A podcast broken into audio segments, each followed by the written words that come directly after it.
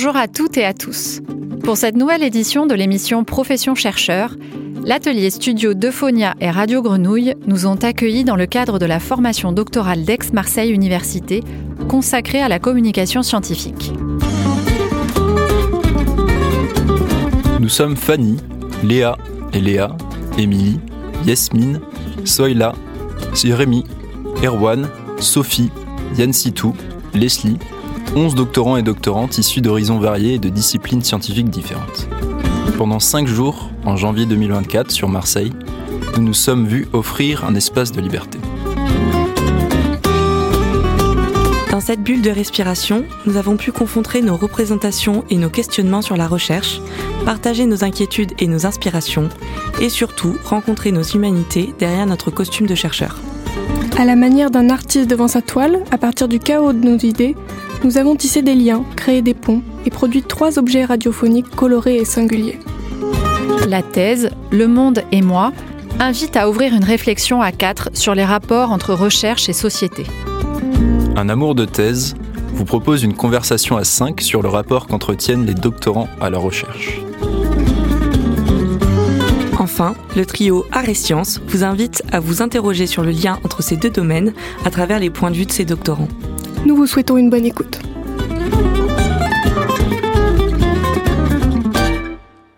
Bonjour, vous écoutez un des deux épisodes de l'émission Profession chercheur de cette année. Ici, nous parlerons du lien entre recherche, savoir scientifique et société, en présence de Yasmine, doctorante en criminologie, qui travaille sur euh, la criminalité en col blanc. Bonjour, Bonjour. Bonjour. En présence de Soela aussi, qui est journaliste qui est réfugié en France et commence son doctorat sur la question du lien entre extrémisme et réseaux sociaux. Bonjour, euh, Soyla. Bonjour. Et finalement, Léa, euh, doctorante en sociologie, euh, qui travaille sur l'autisme de... La socialisation. de la socialisation. Bonjour Léa. Bonjour.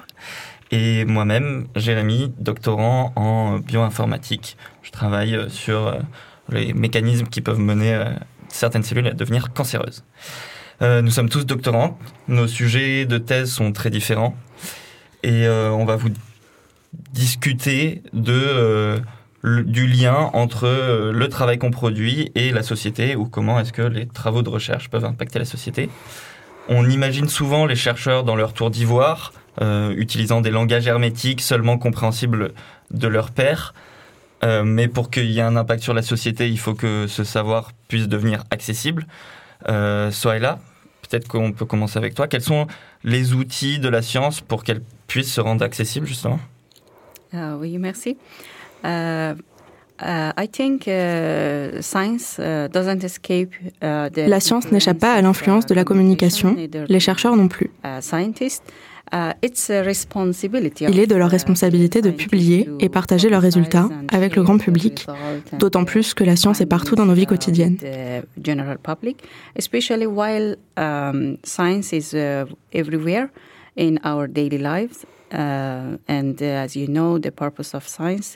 Le but de la science est de venir en aide aux individus quand une société est exposée à de nouveaux défis, comme celui du Covid-19.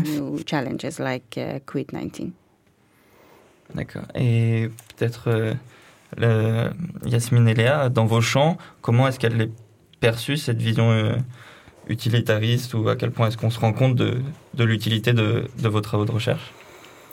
Euh, bah c'est vrai. Bon, déjà, moi, je travaille en sociologie, et c'est vrai que bon, c'est c'est une discipline qui parle pas à tout le monde, c'est un peu nébuleux. souvent on me demande mais c'est quoi la sociologie finalement? Alors que c'est très très utile dans la vie quotidienne. Et euh, ce qu'on fait souvent comme remarque, c'est euh, alors la société, ça va mal Est-ce que ça va bien Est-ce que, euh, comme si j'avais un pouvoir de dire moralement qu'est-ce qui va ou pas L'utilité de, des sciences sociales et de la sociologie, c'est quelque chose qui, qui a toujours été questionné. Et ouais, j'ai j'ai fait le choix de, de vous parler d'une citation d'Émile Durkheim, donc un des pères de la sociologie, qui nous dit Nous estimerions que nos recherches ne méritent pas une heure de peine si elle ne devait pas avoir un si elle ne devait avoir qu'un intérêt spéculatif. Pardon. Si nous séparons avec soin les problèmes théoriques des problèmes pratiques, ce n'est pas pour négliger ces derniers, c'est au contraire pour nous mettre en état de mieux les résoudre. Donc on voit que dès euh, la naissance de la sociologie, on se pose la question de quelle est l'utilité euh, des savoirs qu'on va produire dans la science et euh, comment comment s'en servir et aussi comment faire la distinction. Bah voilà, ici il dit par la méthode. on va avoir une méthode rigoureuse pour créer les, savoirs et ensuite, dans un deuxième temps, ils pourront être utilisés ben, dans des politiques, dans les mouvements sociaux, pour créer du changement social finalement. Ouais, donc construire le thermomètre de la société. Enfin, finalement, construire un outil qui soit utilisable pour. Oui, exactement. Euh. Ouais, je pense qu'on peut dire que la science, dans ce cas-là, c'est un outil, oui. Et toi, euh, Yasmine, j'ai l'impression que même euh, ton, outil, enfin, ton outil de prise de température de la société, c'est même dans des cas où où il y a clairement de la fièvre dans la société. Pour continuer sur la métaphore. Exactement. Alors, euh, totalement, on, a pu le voir euh, avec les différents scandales politico-financiers. Euh, je pense particulièrement au scandale Cahuzac, donc le ministre du Budget qui, qui fraudait lui-même le fisc. Donc, et en fait, à partir de là, on retrouve vraiment euh, les recherches sur la criminalité en col blanc dans les médias. Déjà, le concept même de crime en col blanc, c'est euh, un concept euh, sociologique, criminologique, qui va être utilisé en fait dans les grands médias. Après, euh, on va pas non plus mobiliser. Ça reste quand même une mobilisation assez superficielle puisqu'on va utiliser euh, la notion de crime en col blanc, de délinquance en col blanc, mais on va pas vraiment euh, utiliser les recherches qui, enfin, tout ce qui a été apporté au niveau des, de, de la recherche sociologique et, euh, et un peu juridique également. Euh, ces recherches-là ne vont pas être mobilisées en fait euh, dans les médias on va, on va les retrouver un petit peu dans l'adaptation des, des, politiques publiques. Euh, par exemple, euh, bah, suite au scandale Cahuzac, on a mis en place un parquet spécialisé, donc le parquet national financier, un parquet spécialisé de ce type de délinquance, parce qu'on avait déjà remarqué au sein de la recherche qu'il y avait un, un, problème de spécialisation, puisque c'est des délits qui sont extrêmement techniques, et euh, la, la, magistrature, enfin les, les procureurs euh, formés euh, au droit pénal général n'étaient pas compétents en fait pour euh, comprendre la subtilité de ce type de délinquance. Donc c'est un, c'est une recherche, c'est une thématique de recherche qui on, voit en fait l'impact sur la société, mais pour moi on n'en saisit pas encore suffisamment tous les apports. Ok, ouais, ça, ça, fait assez écho avec avec moi qui suis plutôt dans un domaine de sciences euh, dures, en tout cas de, sciences du réel et pas des sciences, de sciences humaines. Et du coup, euh, très souvent, en fait, euh, la recherche est assez vue comme un truc euh, euh, éloigné de l'application, parce que en fait, le, progrès technique, il est fourni par des boîtes ou des ou enfin par, par, l'organisme privé, et que en fait, l'organisme de recherche public lui produit des savoirs, mais qui sont pas directement pratique. Alors qu'en fait, l'interaction est plus complexe. Quoi. Il y a enfin, ça, c'est récupéré, euh, le savoir euh, produit par, euh, par, par la recherche et récupéré à, des fins utilitaires. Alors, de temps en temps, des fins utilitaires plutôt pour le privé, mais en fait, qui peuvent mener à des solutions techniques qui rendent la vie des gens plus, plus simple. Et donc, il y a, y a une vision assez utilitariste du savoir produit là-dedans. Est-ce que du coup, peut-être, sinon, dans, dans, le, dans la pratique, vous, vous avez l'impression que dans votre expérience personnelle, les gens se rendent compte de l'intérêt qu'il y a à, vos travaux Peut-être, Léa, tu euh, je, je pense que oui. Euh, parce que moi, quand je parle du sujet de ma thèse, donc je, enfin, je traite de la socialisation euh, chez les personnes autistes. Euh, bon voilà, dès que je parle d'autisme, de handicap, déjà tout le monde salue euh, ma grande bonté de m'occuper euh, des personnes handicapées, ce que je n'aime pas du tout. Et je, je, pense qu'il y a une réalisation que, bah, surtout en sociaux, on va parler des inégalités sociales, voilà, de, des rapports de pouvoir. Il y a une notion aussi, je pense, de, de militantisme qui peut être directement accolée, accolé à ça. donc je pense qu'il y a une prise de conscience que c'est important. Dans le rapport personnel que nous on a avec les gens, du coup après ça peut. J'imagine que tout le monde n'est pas dans, dans, dans, le, dans la reconnaissance de cette charitabilité et qu'il y a des gens qui reconnaissent ton travail pour ce qu'il est. Pas sûr. Euh, c'est une bonne question. Après, euh, on est toujours. euh, je pense que, bah, en socio en particulier, on est toujours beaucoup en lien avec les revendications, l'actualité.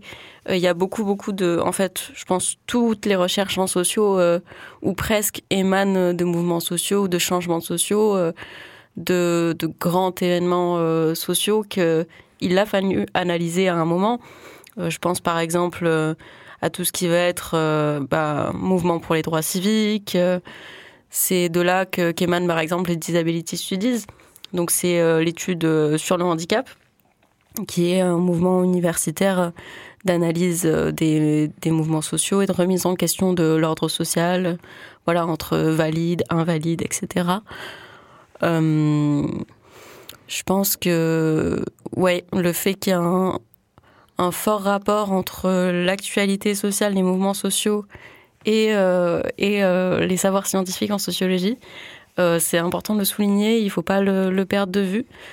Et je pense que c'est quelque chose qui, qui se comprend assez bien. Moi, j'ai l'impression que ça se comprend assez bien autour de moi, en tout cas. Et j'ai l'impression qu'en plus, c'est des choses qui, qui, via, alors peut-être plus les milieux militants qui sont attentifs à, à, la production scientifique de, de ces études, euh, transpirent petit à petit aussi dans la société, dans les pratiques qu'on peut avoir euh, ensemble. euh, euh, peut-être que l'on peut écouter un extrait de, du film Marius qui pour le coup euh, est une montre aussi ce- cette euh, perspiration de la de, de la science vers la société peut-être pas de la manière dont on pourrait s'y attendre non plus euh. Approche-toi. D'abord, tu mets un tiers de curaçao. Attention, un tout petit tiers. Maintenant, un tiers de citron. Un peu plus gros, tu vois. Maintenant, un bon tiers de picon. Regarde la couleur. Regarde comme c'est joli. Et à la fin, un grand tiers d'eau. Voilà. Ça fait 4 tiers. Exactement. J'espère que cette fois tu as compris. Oui, mais dans un verre, il n'y a que 3 tiers. Mais imbécile, ça dépend de la grosseur des tiers. Et non, ça dépend pas. Même dans un arrosoir, on peut mettre que 3 tiers. Alors explique-moi comment j'ai fait pour mettre 4 tiers de ce verre. Ça, euh, de l'arithmétique. De l'arithmétique. De l'arithmétique. Quand on ne sait plus quoi dire, on cherche à détourner la conversation. et donc en utilisant l'arithmétique on peut faire euh, plein de tiers dans un verre Euh, et du coup ça peut peut-être nous amener à, à- à nous demander est-ce qu'il n'y a pas un risque euh, d'instrumentalisation du savoir scientifique et de la recherche à des fins idéologiques? Dans le sens où là dans le film on, on- on mal utilise la science pour décrire Euh, Est-ce qu'il n'y a pas des risques que les gens le fassent ça consciemment Euh, Peut-être que Soïla, sur la, la question de l'instrumentalisation, tu veux nous dire quelque chose? Uh, merci. Uh, the notion of uh, instrumentalization belongs to the common sense of uh, practice of social science. Les chercheurs en sciences sociales sont conscients des possibilités d'instrumentalisation de leurs travaux, notamment quand ils when, abordent des problèmes de société. um, uh, research uh, can resolve uh, some challenges and relate with uh, public problems uh, or general uh, and public. It can be uh, instrumentalization. Uh, for example, in my research or my these, the main question was about. C'est par exemple quelque chose que je dois prendre en compte dans le cadre de ma recherche, où j'étudie les usages de la communication numérique par les mouvements extrémistes en Afghanistan. um, and uh, the abuse of extremists uh, in the society of Afghanistan. And uh, uh, uh, it was the, my question, and I. Um, I um, want to find uh, about uh, this relation and abuse of extremism from the uh, digital environment or, cy- or cyberspace. Ce qui appartient à un phénomène de montée des extrémismes dans le cyberespace Very global. important, uh, not just in Afghanistan, but uh, it's important uh, um, everywhere and all around the world. and um, now I'm, I try to give uh, response to uh, this question.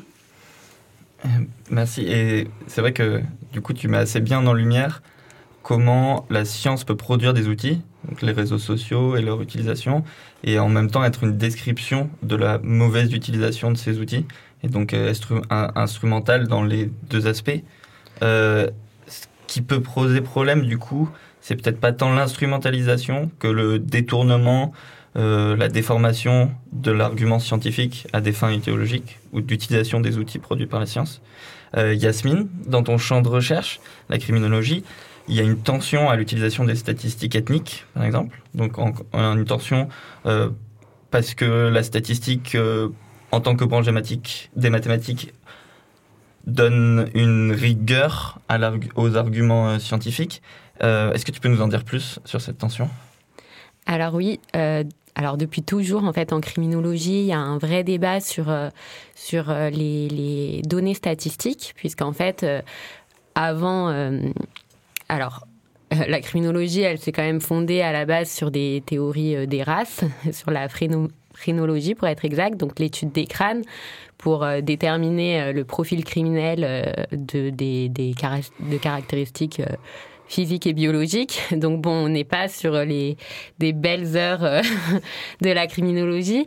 Par la suite, euh, la criminologie a cherché à comprendre le comportement criminel en cherchant en fait les sources du crime dans des données statistiques. Le problème qui s'est posé, c'est qu'en fait ces données-là, elles sont euh, biaisées à la base parce qu'en fait, c'est des données qui ressortent du système judiciaire qui est lui-même euh, structurellement euh, inégalitaire, discriminatoire.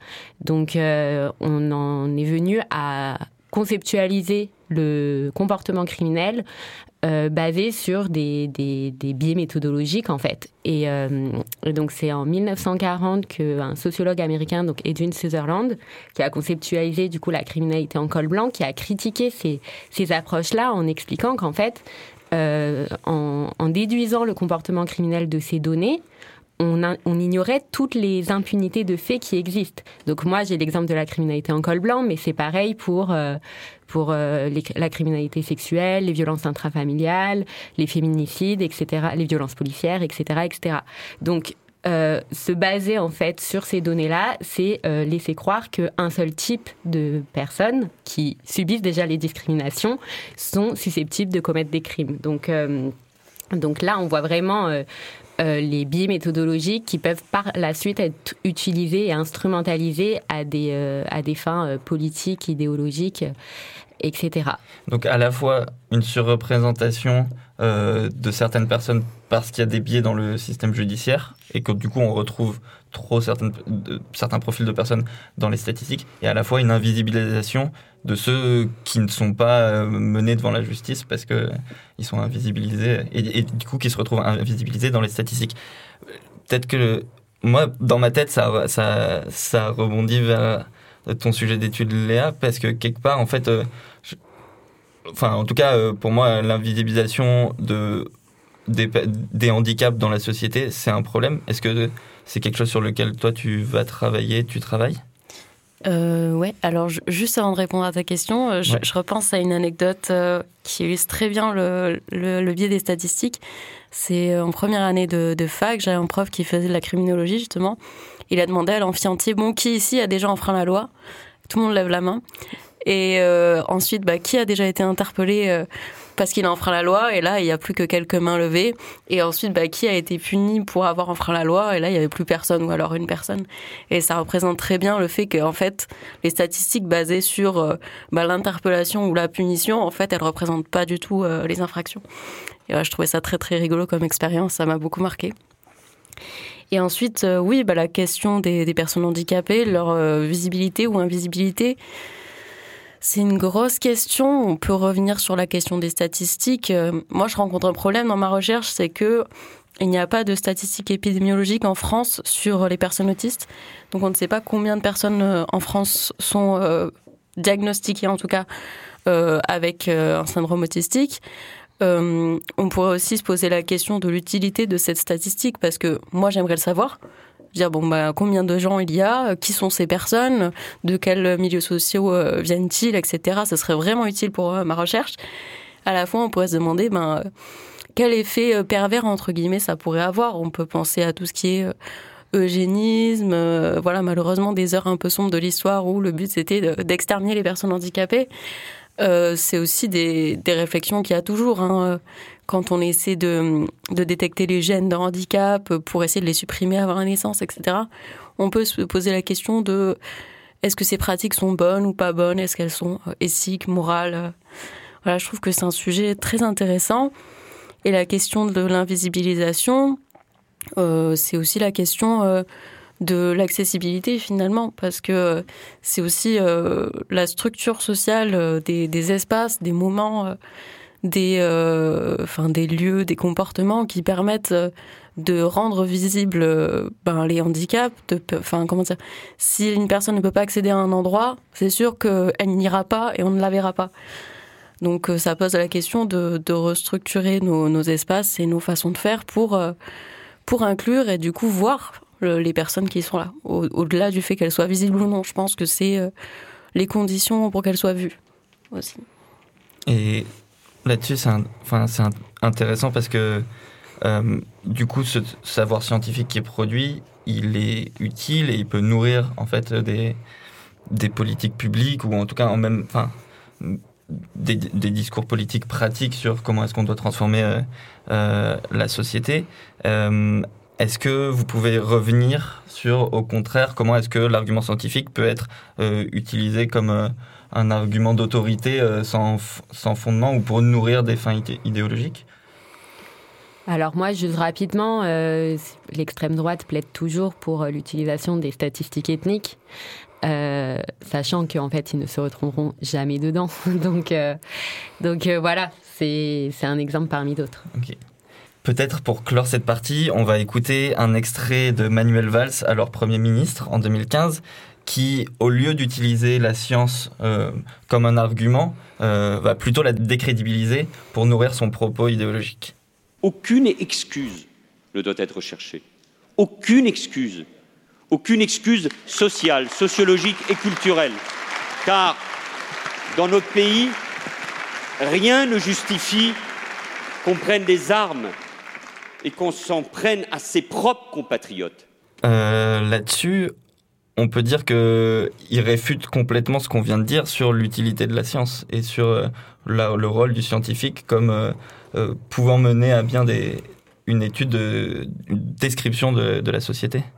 Euh, oui, oui, totalement. Et bah, c'est une critique qui est beaucoup, beaucoup adressée aux sciences sociales, en particulier à la sociologie, hein, qui est un petit peu le, bonnet de euh, sciences pas sérieuses, sciences de gauchistes, sciences d'anarchistes. Enfin bon, voilà, je caricature un peu, mais c'est une discipline à laquelle ben, l'extrême droite s'en prend énormément aussi, parce que elle, se penche sur, l'explication euh, de toutes sortes de problèmes, dont des problèmes qu'on pourrait désigner directement euh, euh, de, de amoral, d'immoral quand on parle de terrorisme. Voilà, je peux tout à fait comprendre les des pardon des réactions émotionnelles qui seraient non mais il y a rien à comprendre, c'est un acte de barbarie horrible. Oui, d'accord, il y a la réaction émotionnelle, mais justement, c'est ça va être le travail euh, ben, on va dire, froid, rigoureux de la science qui va nous permettre de comprendre ces agissements et de les enrayer. Parce que sans compréhension, euh, on ne résout pas le problème finalement. Et dont, la, et dont la réponse est souvent de dire que c'est plus complexe que juste une présentation simpliste des, enfin, des problèmes. Et moi, ça fait écho, aussi au, au, travail euh, de scientifiques, en tout cas sur le, le, médical et en particulier sur, sur la période Covid, où en fait, de temps en temps, la réponse des scientifiques, c'est de dire en fait on ne sait pas, c'est complexe, et en fait très souvent c'est une réponse qui satisfait pas euh, le politique et qui va souvent être euh, du coup dénigrée et du coup décrédibilisée aussi, de dire en fait on a on a un, consensus, scientifique pour dire on ne sait pas, mais ça c'est une réponse qui est souvent pas très utile euh, au politique qui lui a besoin d'être ferme dans sa position et d'être sûr de ce qu'il fait. et donc peut-être qu'on va clore notre discussion là-dessus?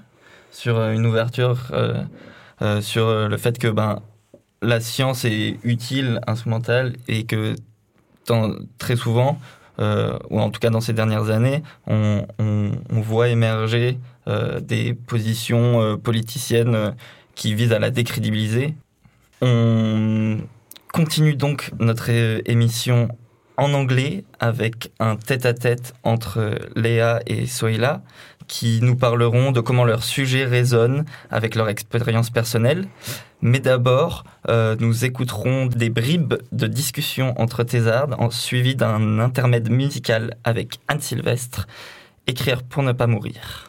Peut-être de finir sur la, question de, comment est-ce que vous arrivez à faire que l'extérieur du travail ne se fasse pas bouffer par le travail.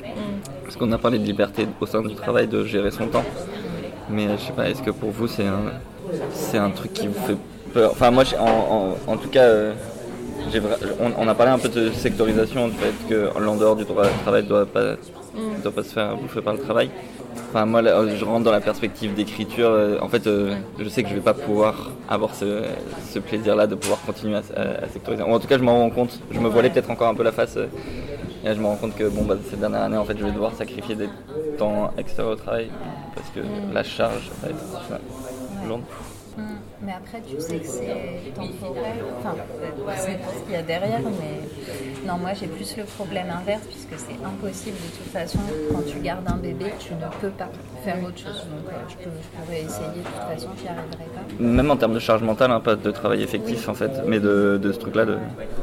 Moi, de toute façon, vu que je sais que je ne peux rien faire euh, en dehors, euh, je ne me pose même pas la question. C'est pas un sujet au pire, le sujet sera peut-être de faire un, un de moi, c'est plus l'inverse, en fait, c'est que ma vie perso n'empiète pas trop euh, sur au moins les horaires, euh, voire des fois bah, quand t'as la crèche qui t'appelle au milieu de la journée, il faut aller la récupérer qu'elle est malade. Enfin, moi, c'est plus ça euh, le problème que je. Je sais pas, moi pour l'instant c'est la première année de thèse donc je redécouvre la liberté que j'avais pas en M2. Parce que en vrai en M2 c'était pas du boulot tout le temps, puisque tu as, as, aussi l'injonction à produire vite, que là je découvre qu'il n'y a pas. Et c'est hyper euh, particulier, tu vois. Enfin, J'allais tellement sous tension à la BU parce qu'il fallait que j'analyse mes données vite, que je retranscrive mes entretiens vite, que j'écrive vite, euh, que là, aller à la BU pour lire, pour faire des trucs, c'est un peu un, truc que je connais pas.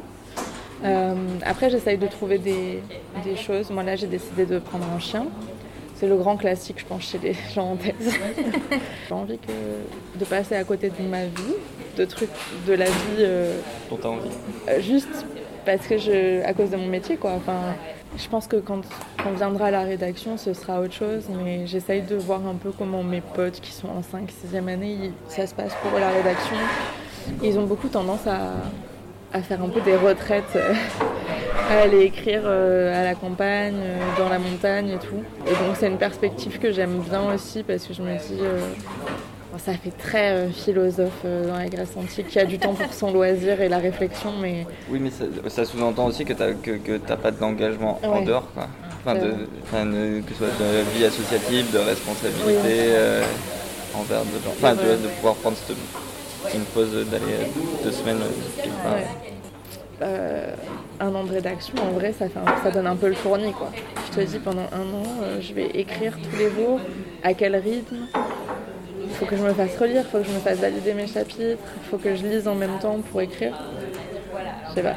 Le côté vie perso, vie pro, j'ai l'impression pour l'instant, je me pose pas trop la question parce que j'ai la chance d'avoir de vivre en coloc avec une pote à moi qui a fait les mêmes études que moi, même si elle fait pas la même carrière. Et du coup, euh, elle me ramène aussi beaucoup sur terre. Et en même temps, c'est une personne qui peut lire des trucs que je produis.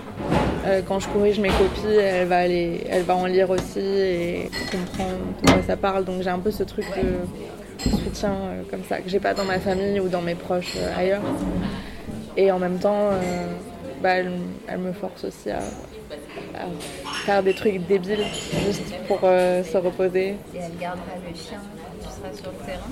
Ouais, ou je pense que le chien il va être gardé par plein de monde en même temps. Ça va être la plus grande princesse de Marseille, laisse tomber.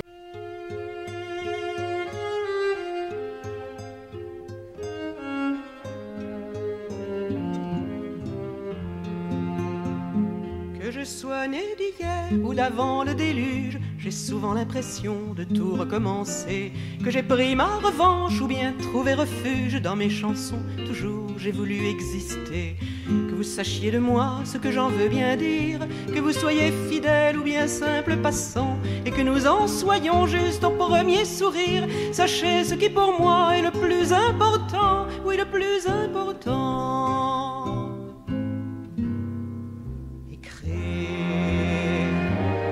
Mourir.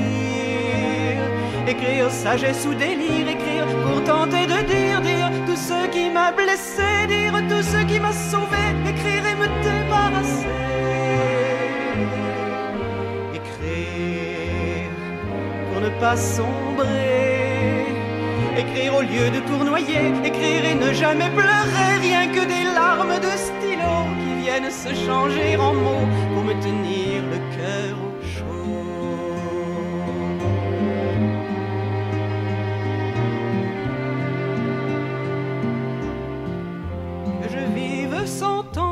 quelques décades, je ne supporte pas de voir le temps passer. On arpente sa vie au pas de promenade et puis on s'aperçoit qu'il faudra se presser. Que vous soyez tranquille ou plein d'inquiétude, ce que je vais vous dire, vous le comprendrez en mettant bout à bout toutes nos solitudes. On pourrait se sentir un peu moins effrayé, un peu moins effrayé.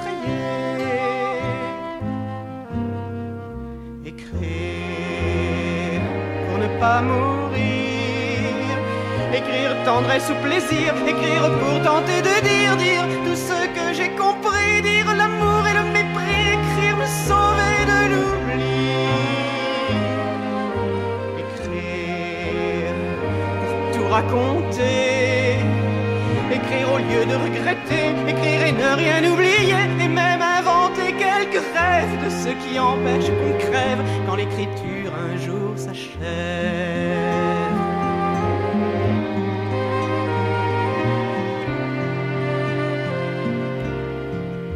Qu'on m'écoute en passant d'une oreille distraite ou qu'on ait l'impression de trop me ressembler. Je voudrais que ces mots qui me sont une fête, on ne se dépêche pas d'aller les oublier. Que vous soyez critique ou plein de bienveillance, je ne recherche pas toujours ce qui vous plaît. Quand je soigne mes mots, c'est à moi que je pense. Je veux me regarder sans honte et sans regret, sans honte et sans regret. Écrire pour ne pas mourir. Écrire, grimacer, sourire. Écrire et ne pas me dédire. Dire ce que je n'ai su faire. Dire pour ne pas me défaire. Ma colère. Écrire pour être égoïste. Écrire ce qui me résiste. Écrire et ne pas vivre triste. Et me dissoudre dans les mots. Qu'ils soient ma joie et mon repos. Écrire et pas me foutre à l'eau. Et me dissoudre dans les mots. Qu'ils soient ma joie et mon repos. Écrire et pas me foutre à l'eau. Écrire pour ne pas mourir. Pour ne pas mourir.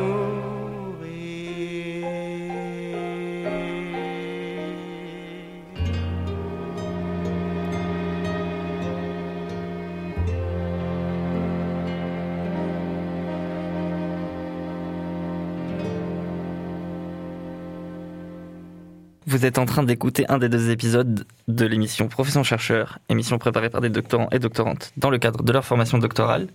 On retrouve Léa et Soïla pour une discussion sur leur rapport personnel à leur sujet de thèse. La discussion aura lieu en anglais. Please um, tell us more about your thesis subjects. Hey, thank you. So I'm Leah, and uh, I'm working uh, about uh, socialization uh, for autistic women. And I chose this subject, uh, which is very personal to me because uh, I am myself uh, autistic, and uh, I I work as um, um, as an autistic person, an autistic person. So it's a very uh, personal uh, point of view, and at the same time, it's very important to stay neutral and to be uh, to be very serious about what we produce.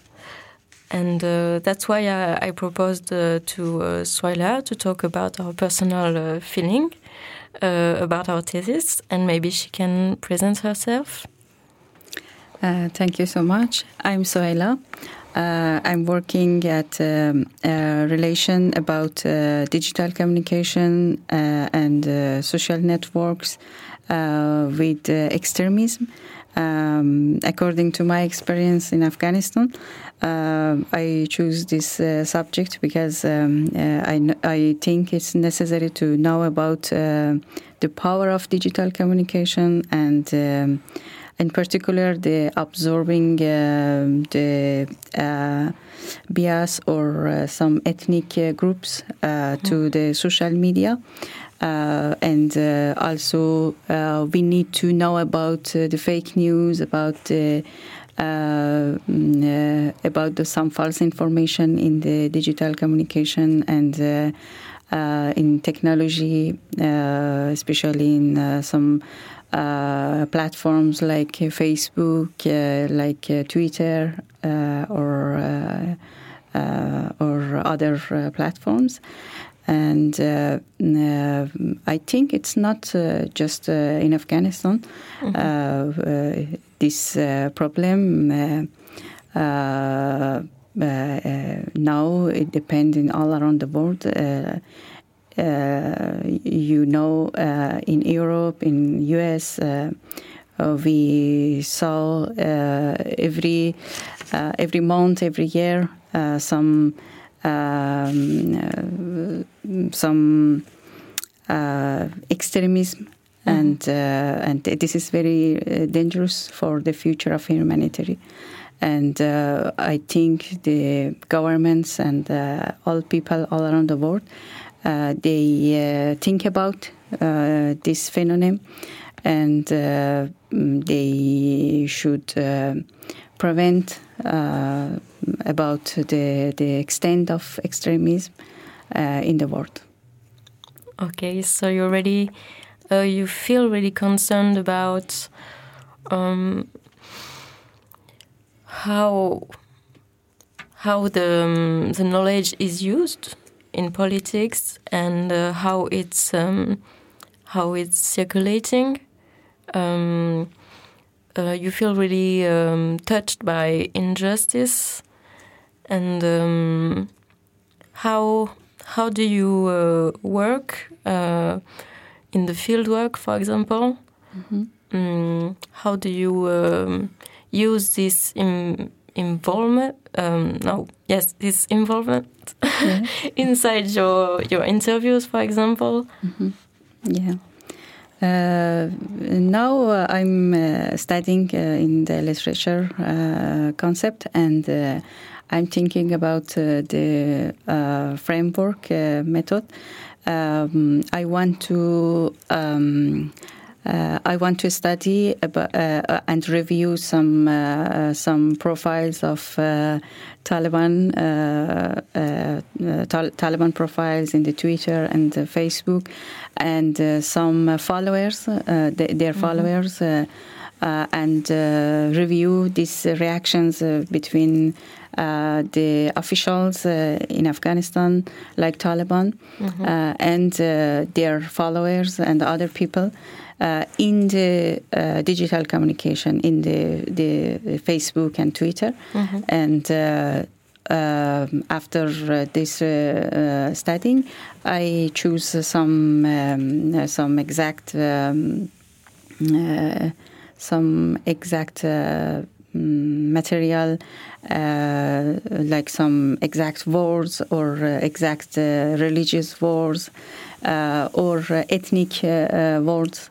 About about um, their their followers um, because it's effect to them and um, it's make them to to be uh, follower of uh, Okay. the extremism uh, people extremists and uh, I think it's uh, very hard uh, and uh, a little dangerous, Mhm. uh, but um, uh, but uh, uh, I uh, I interested to do it. Uh, very soon because I uh, I, I, think uh, the results of this uh, kind of um, research can be useful and practical for all around the world. Okay, and um, when when I do interviews, mm-hmm. for example, I um, I use my personal experience and I know that uh, common points between me and the other person might help building trust and uh, help them to uh, to talk to me about personal stuff. Um, how do you um, um, how do you prepare to talk to these people? mm-hmm. because it seems like you're very different from them. Yeah. So, are you afraid? What do you What do you think about it? Uh, no, they are uh, not my friend. They are mm. uh, my enemy.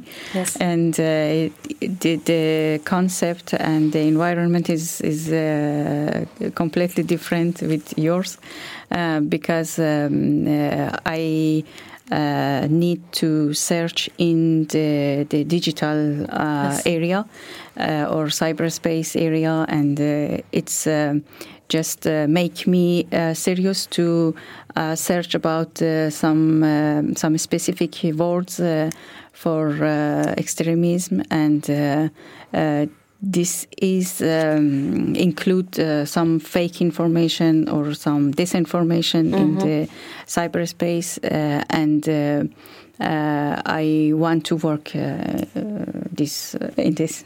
Okay, and as a, so, will you will you talk to them, or it will be like? messages or only uh, yes. spying on them, if I can say that. yes, yes. It just um, I, I, need to to uh, to saw their words, uh, they, their um, effective of these words to their followers and. Uh, uh, uh, for example, when they use some specific videos or photos or uh, mm-hmm. specific uh, religious uh, religious words to to their followers, and and this is important to to know and um, recognize this. Mm, this this kind of words and uh, I don't know if you would be okay to talk about it, but uh, you you're a refugee from Afghanistan. Yes, uh, yes. And how how do you deal with your personal story and the the work you are doing right now? Um, uh, okay, I'm. I was a journalist in Afghanistan, mm -hmm. and also I was professor in uh, in Herat University, journalism faculty, uh, during uh, about 15 years uh, before the Taliban came to Afghanistan. And um, uh, I think my personality was um, uh, was was was growth during this 20 years before the Taliban, and we had achievements uh, for about uh, freedom of speech, about democracy, about uh, women rights, and now uh, I think uh, everything is lost, uh, and we should we should care about the future, about losing the the achievements and goals uh, especially in Afghanistan, because because uh, I think now uh, uh as a woman in Afghanistan, uh, we are the only victims in in these um, uh, deals. you know, it was a deal between the extremism, Taliban, mm. and and the the. Um, ex-government mm-hmm. uh, with uh, with uh, deal with the U.S. and some other nations. it was terrible for all women in Afghanistan and uh, now you know all uh, women are in the in the at home uh, are at homes yes. their homes they cannot go to university they cannot go to to to uh, uh, society. Uh, they cannot uh, make anything, Mhm. and uh, it's terrible for all of them. Yeah. Thank you. And uh, I feel very touched by what you're telling us today. And uh, um, um, I totally agree with you. I think it's really important to fight for human rights and, uh, yes, against any kind of violence. That's what I do in my work too. So thank you very much. Thank you so much. Eh bien, merci beaucoup Léa et Soaila pour ces témoignages sur ces liens très personnels que vous avez avec vos sujets de recherche. Soaila, euh, dans ta pratique journalistique, tu lisais des poèmes à la radio. Euh, Aujourd'hui, tu veux nous lire un poème de Rumi.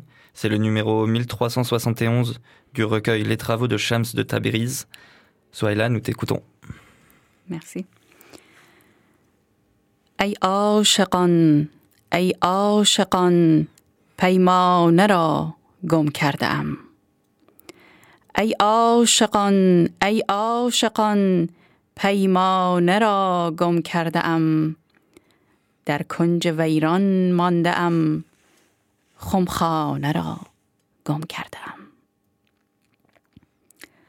هم در پی بالایان هم من اسیر خاکیان هم در پی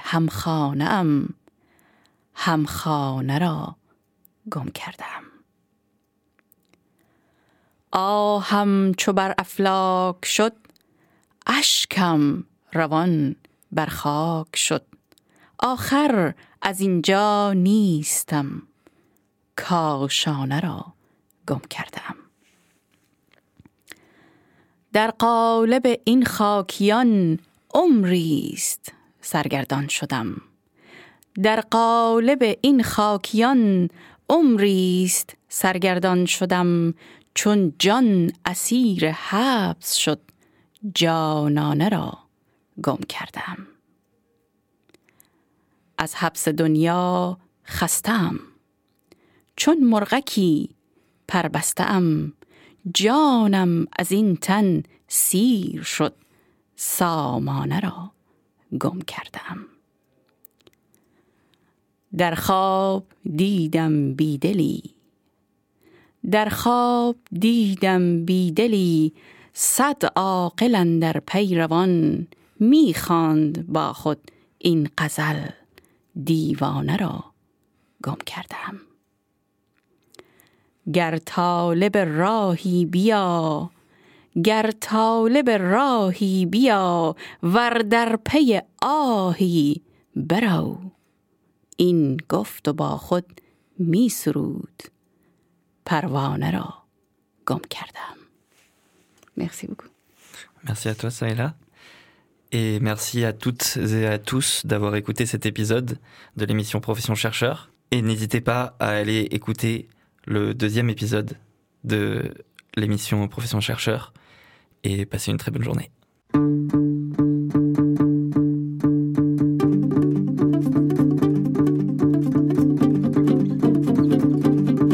Cette nouvelle édition de janvier 2024 de Profession Chercheur touche à sa fin et nous vous remercions pour votre écoute. Ces trois émissions ont pu être réalisées dans le cadre de la formation doctorale d'Aix-Marseille Université consacrée à la communication scientifique et intitulée Radio Grenouille vous attend. Pour écouter ou réécouter les éditions de Profession Chercheur, rendez-vous sur le site de Radio Grenouille. Merci au Collège doctoral d'Aix-Marseille Université, à Philippe Hert, enseignant-chercheur à l'EGICAM et au laboratoire Centre Norbert Elias, à Jérôme Matteo, formateur et enseignant, à Alexandre Simonini, à Gilali Amish et à toute l'équipe de Radio Grenouille et du studio Ophonia pour leur accueil et leur bienveillance. C'était Fanny, Léa et Léa, Émilie, Yasmine, Soela, Jérémy, Erwan, Sophie, Yann Sitou et Leslie.